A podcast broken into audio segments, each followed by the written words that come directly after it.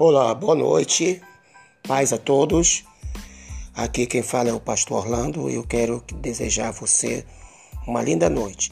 Que Deus possa abençoar a sua vida e que milagres possam acontecer ainda nesta noite. Basta você crer, porque devemos confiar somente no Senhor Jesus Cristo.